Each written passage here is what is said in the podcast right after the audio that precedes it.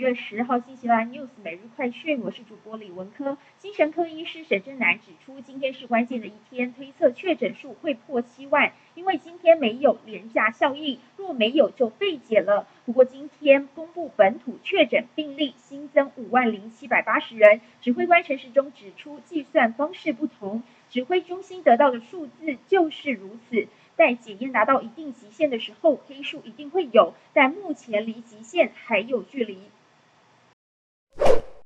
长荣经营权兄弟之争越演越烈，面对弟弟派将在今天下午召开巴拿马长荣国际 EIS 股东临时会，大房大哥张国华发出通知，严正表达今天开会已经违反了公司章程，强调会议召开及一切决议均属无效。张国伟等弟弟派从二月拿下长荣国际以后，一路撤换在集团各公司董事法人代表，紧接着再发动召开 EIS 股东临时会来看，一般认为是希望在今天的股临会直接再拉下大哥张国华在 EIS 的董座职务。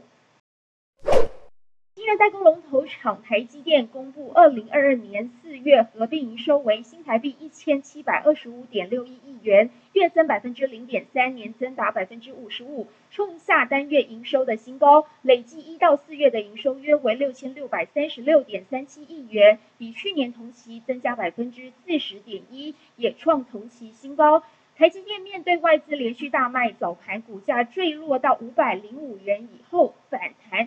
小跌收在五百一十八元。